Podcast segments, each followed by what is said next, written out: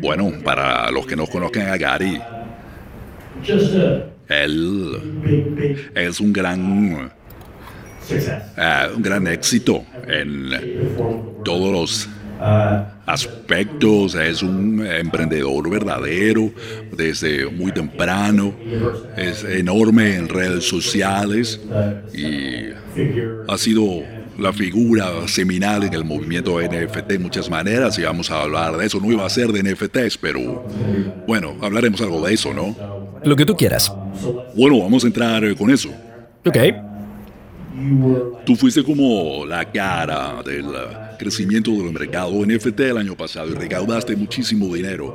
Y bueno, lo que ocurrió con ese mercado es que... Se hundió. Digamos que entró en una dinámica muy extraña, ¿no? Es como que tú apostaste tu marca personal en esto de los NFT. Mira, gracias a Dios. Bueno, lo primero, me encanta estar aquí y ver muchas caras de gente que me cae extraordinariamente bien o que admiro a la distancia. Gracias por recibirme. Mira, gracias a Dios, la mayoría de mis videos y audios desde septiembre del año pasado fue que 99% de estos proyectos iban a caer. Y estas son las acciones de Internet en el 97-98, todo de nuevo, pets.com. Tenía un valor de 85 mil millones de dólares, cero ventas en el 99. Y eso es lo que va a pasar aquí.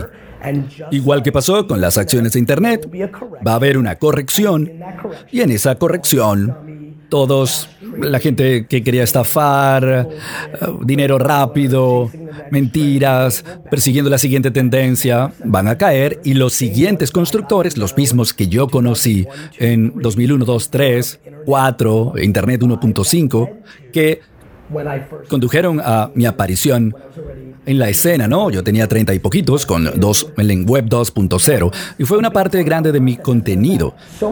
De hecho, mucha gente que se metió profundamente en los NFTs. Bueno, el resto del mundo no estaba, entonces ese mundo pensaba que yo era el flautista de Hamelin con los NFT. Pero mucha gente adentro, dentro de ese mundo, estaban molestos conmigo porque estaba diciendo lo que decía. Me decían, ¿por qué haces eso? Y yo decía, porque la gente va a perder dinero.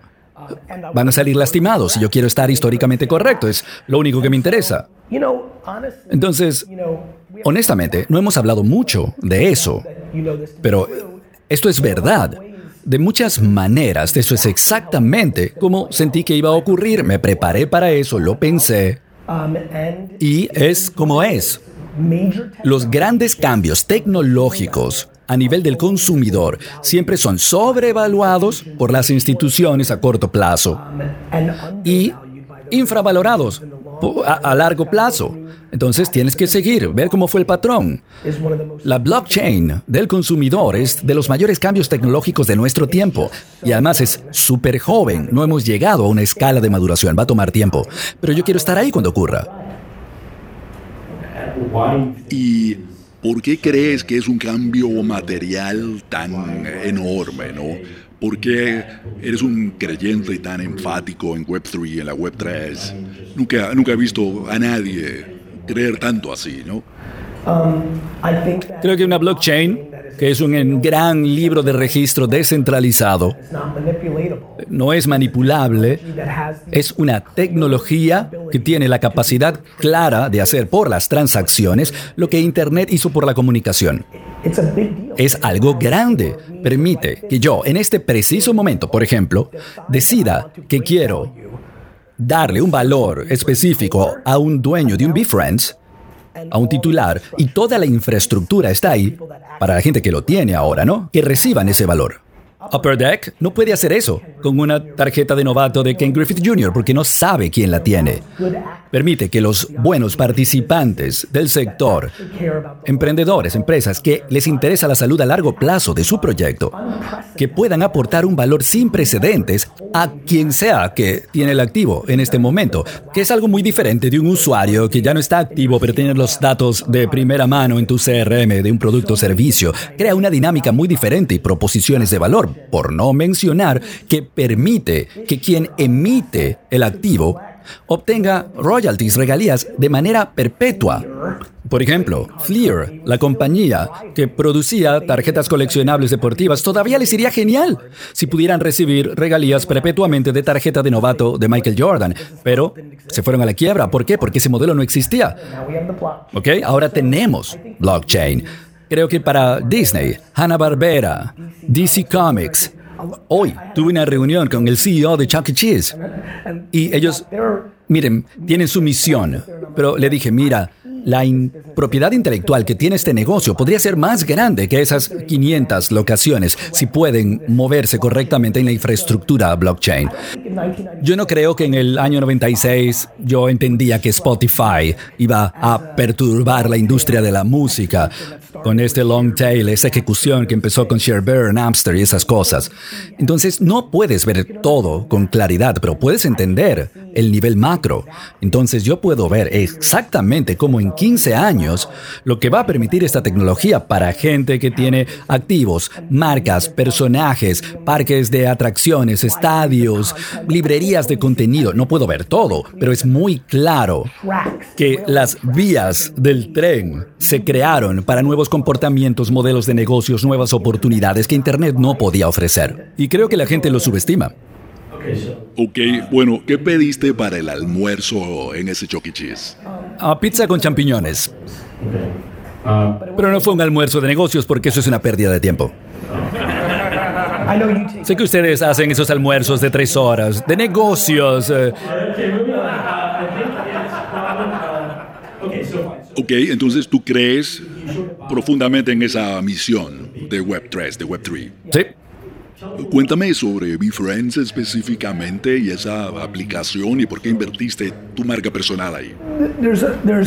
Hay un par de personas en este salón que saben esto, y es que yo, cuando empecé mi agencia hace 13 años, Digamos que yo me burlé un poco de mis amigos inteligentes, el tipo de gente que está en salones como este, porque decían que un negocio de servicio al cliente no parecía algo profundo. Lo que yo pensaba que estaba haciendo era crear un sistema operativo a través de seres humanos para ser la máquina de marketing más contemporánea que pudiera crear. Si yo tenía razón hace 13 años, con ese talento que podía tener, o bueno, el dado del ADN, me hizo entender los cambios de la atención del consumidor desde el punto de vista creativo y de medios, con suficiente frecuencia y veía los patrones, pero si lo escalaba, lo que creía en ese momento era que la mayor parte de las cosas se iban a poder comprar y vender a través de Internet, excepto la habilidad de comunicarse. Y esa habilidad para comunicarse iba a pasar por una disrupción enorme. Ha sido aún más de lo que yo me hubiera imaginado. Ha cambiado la geopolítica, tendencias, fama, todo lo que está pasando hoy. Está conectado directamente con el hecho de que la comunicación ha estado cambiando de forma muy agresiva con la infraestructura de Internet. Por eso, blockchain, cambiando las transacciones, esa infraestructura tiene mi atención. De vuelta a lo que decíamos, si yo desarrollaba eso, iba a poder crear una compañía de inversión de capital privado a la inversa. Iniciaba esta compañía de marketing, luego compraban negocios a los que les iba mal y en lugar de reducir costos y mejorar la efectividad de la operación, como lo hacen private equities, ¿no? yo crearía hipercrecimiento de ingresos y ganancias a través de la creación de demanda en lugar de modificar el aspecto financiero. Es lo que estaba detrás de Boehner. Yo dije, ok, voy a comer basura por 10 años para crear esta máquina global y luego hago aquello. lo que pasa, o lo que pasó y lo sabes, ah, no es agradable estar en servicio de clientes y yo soy un ser humano. Entonces, cosas como Resi, Empathy Wines, todo eso empezó a crecer a partir de Vayner, en lugar de que yo comprara cosas. El mayor de todos fue que, bueno, y esto es una locura, literalmente yo estaba pasando por el proceso de un NDA, ¿no? un acuerdo de confidencialidad, para ver a Gumby, ¿sí? la figura verde, esa propiedad intelectual, cuatro meses antes de que tuviera ese momento de eureka de que los CryptoKitties, que había visto hacía cuatro años, ahora eh, era algo real, y luego CryptoPunks, y dije, hey, esto de los NFT está a punto de despegar. Entonces, básicamente los sueños que yo tenía de comprar vitaminas Flintstones, picapiedras, ¿no? Garbage, garbage Pail Kids. Ahora es, creo que yo puedo levantar una propiedad intelectual.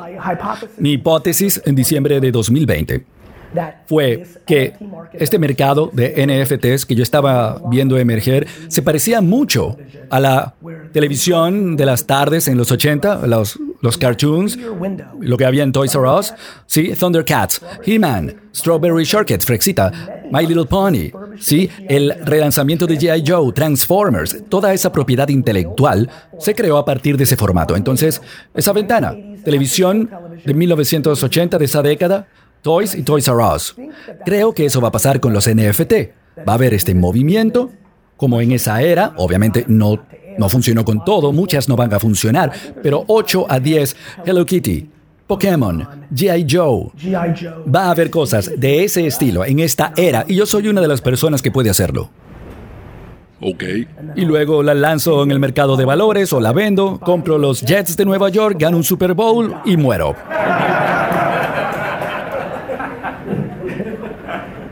Genial.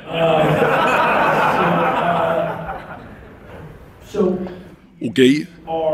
Entonces tú estás desarrollando BeFriends, pero también otras marcas a través de negocios de servicio al cliente. Llegaste muy temprano a grandes cambios de plataformas, de redes sociales. La primera persona que yo supe que tenía Instagram antes de que fuera una tendencia. Es cierto. La primera persona que tuvo TikTok antes de que fuera TikTok. Hay muchas compañías que están tratando de saber cómo desarrollar una comunidad, adquirir usuarios en, en, esta adquisición tan complicada actual, ¿cuál sería tu consejo para la gente en este salón que está tratando de descubrir cómo crear una comunidad? Esta es desproporcionadamente la parte más interesante de esta charla para mí, porque el amor profundo que siento por Ben, Kenny, y esto de hecho va a ser un buen consejo y desesperadamente le pido a todos ustedes que lo escuchen. Si hay algo adicional que yo pueda aclarar después de esto, ya saben, es Gary arroba Media o arroba BeFriends. Tú no vas a responder. Eso es verdad, pero alguien más lo hará. Sí, porque yo sé que acabo de decir esto, que quiero que todos escuchen esto y es muy importante. En un mundo después de iOS 14.5, el cambio y el surgimiento de la TikTokificación de las redes sociales. Hay un enorme, enorme cambio en comparación con esas redes sociales con las que crecimos en, las en los últimos 10 años. Va al revés. Y definitivamente, sabiendo la forma como ustedes, como han invertido, estamos pasando de forma muy agresiva de un enfoque matemático, valor de vida del cliente, con cierto confusión, interés con el material creativo y estamos pasando a un mundo donde lo creativo es primero una afirmación del interés del consumidor y luego el modelo matemático. Las matemáticas, los números estaban al frente por la última década en las compañías y definitivamente en el portafolio de ustedes.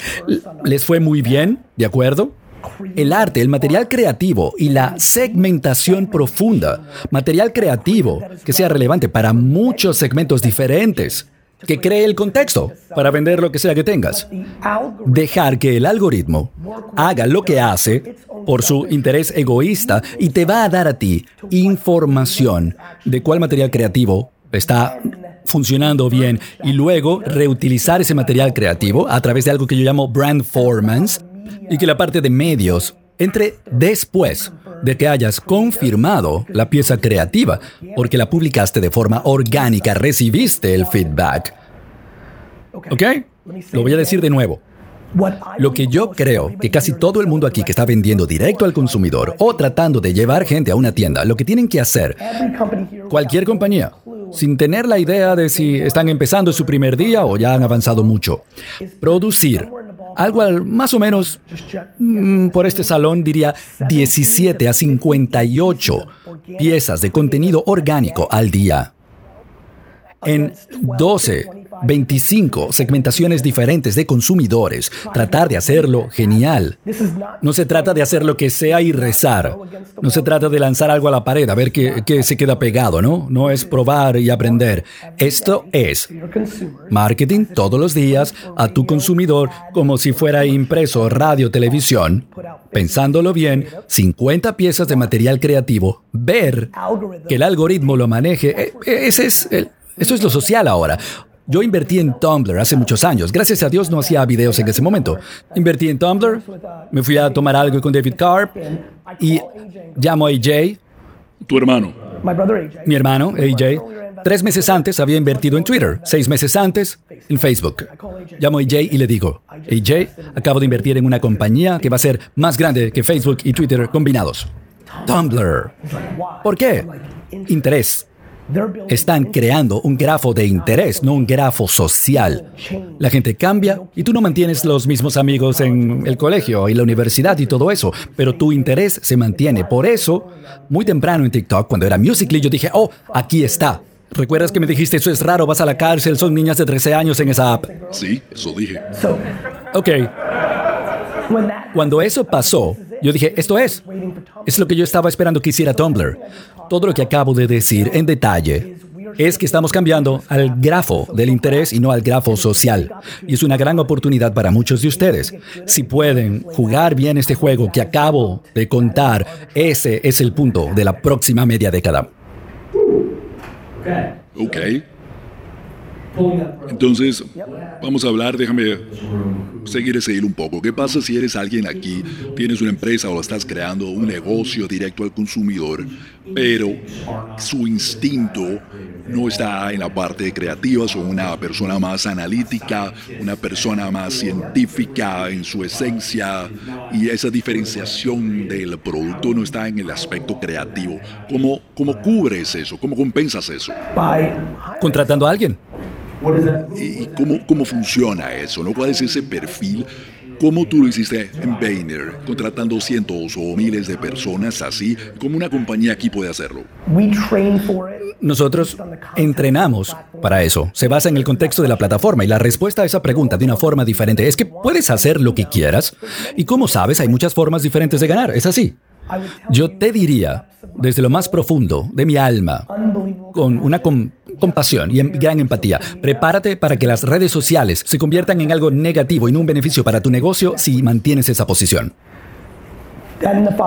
Y la pregunta, ok, bien, eh, entiendo lo que dices, ¿qué hago? Tienes que encontrar a alguien a quien de verdad le importe mucho la parte arte de las redes sociales, que es contextual a las 13 plataformas que importan. Nosotros, y tú sabes esto, le damos un enorme valor a los matemáticos que entendían la dinámica matemática de publicidad en Facebook e Instagram hace 7, 8 años. La nueva estrella de la próxima década para atribución directa va a ser el artista obsesionado en las cosas que a mí me interesan. El grupo de características de todas las plataformas sociales, cada uno, Spotlight Snapchat funciona diferente que un carrusel de LinkedIn y un reel de, de Facebook y uno de Instagram. La profundidad de conocimiento de la ciencia, del arte, de las 14 plataformas que tienen toda la atención del consumidor. Y, mientras esto está pasando, la televisión conectada, el streaming OTT, se está llevando todo el consumo de televisión. Y la capacidad de targeting de ese mundo está construido sobre redes sociales, esa matemática, esa dinámica. Y una vez que subes por el patrón del interés, no se trata solo de lanzar dinero en material creativo para tener mejores resultados. Se trata de utilizar ese feedback de forma cualitativa para crear material creativo más largo que se convierta en tu publicidad de televisión, entre comillas. Las compañías maduras que están en este portafolio, que hacen televisión de respuesta directa y esa publicidad en televisión clásica van a pasar a un lugar más saludable en la próxima década, creando material de brand al que le va bien, en lugar de targeting de forma comercial. Y eso va a ser mucho más para compañías maduras, ese tipo de compañías, desde un punto de vista de marca y de negocios, en lugar de lo que hace la mayoría de las compañías que en televisión se ven como QVC y no como una marca. Y hay una diferencia con Nike, LVMH, Louis Vuitton y muchas de estas compañías. Yo creo que esta próxima era va a tener la base en eso. Si eres una compañía nueva, y tienes limitación de recursos. Y entonces programar para 13 plataformas y te está enfermando la idea de la televisión conectada. ¿Cómo haces esto? ¿Contratas a alguien? ¿Te enfocas exclusivamente en TikTok? ¿Qué haces? Hace cuatro o seis meses la respuesta habría sido clarísima. La TikTokificación de las redes sociales cambia eso. Esas cosas geniales que te pueden pasar en TikTok, que para que todo el mundo sepa, Puede que en este momento tu marca no tenga presencia en TikTok. Decides aquí. En esta charla te inspira a, tal vez, en lugar de decir no, tu primera publicación le puede ir bien. Eso no ha pasado durante una década. La última década tenías que invertir mucha energía, esfuerzo para crear una lista, seguidores, para tener esa posibilidad. Ahora, el material creativo es la variable y no tu capacidad de acumular seguidores. Eso es grandísimo. Eso es enorme, gigantesco. Hace seis meses habría sido TikTok de manera enfática, pero la TikTokificación quiere decir que Meta, Facebook Reels es lo que mejor funciona para mí ahora. Facebook Reels. Pero también porque llegaste ahí temprano. Sí, coma. Lo que a mí me impacta es gente de 25 a 35 años. Yo no conozco a nadie de 25 a 35 que esté en Facebook. Sin embargo, le está yendo súper bien en esa segmentación. Entonces, Meta públicamente lo ha dicho, están cambiando su algoritmo a más interés que seguidores. Y creo que tampoco están diciendo con total claridad lo que están haciendo. Snap, Snapchat, creo que se va a poner mucho más serio con Spotlight, lo creo. Shorts de YouTube para muchos negocios aquí.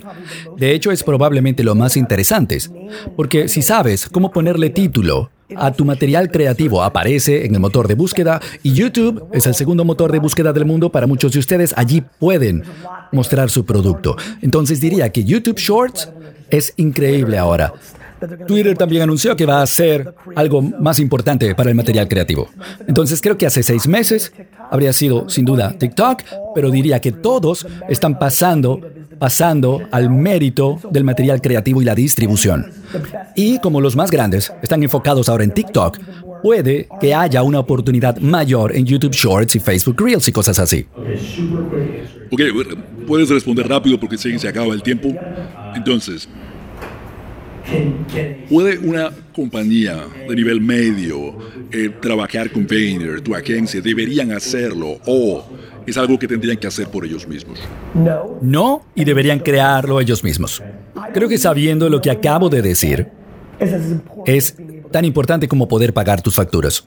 No, no podría entender, justificar, no entender la dinámica actual del material creativo en las redes sociales si tienes un negocio. Ok. Y la última, 26 segundos. En el mundo macro, ¿qué va a pasar en los próximos 3, 4 años? ¿Qué va a pasar? ¿Macroeconomía? No, bueno, el mundo en general. Oh, todo se va a derretir. Horrible. Ah, qué bien. Ya, mira, la economía de Estados Unidos creo que está en un lugar mucho mejor que en muchos otros sitios. No creo que haya un ser humano aquí que no entienda que está pasando mucho en el mundo. Está pasando mucho en el mundo como... Nadie puede responder esa pregunta, lo que diría es esto. Lo único que yo sé que es verdad, y es bueno terminar con esto, la historia siempre te dice que nunca hay un mal momento para crear un buen negocio. Si tienes la capacidad, y muchos saben esto, si eres muy bueno, estos próximos 3 a 5 años se van a llevar por delante a muchos de nivel medio. Entonces tú vas a ganar más participación del mercado. Entonces espero llevarme por delante a mucha gente. Ah, maravilloso. Ok, Gary, dame un gran abrazo. Eres genial. Gracias.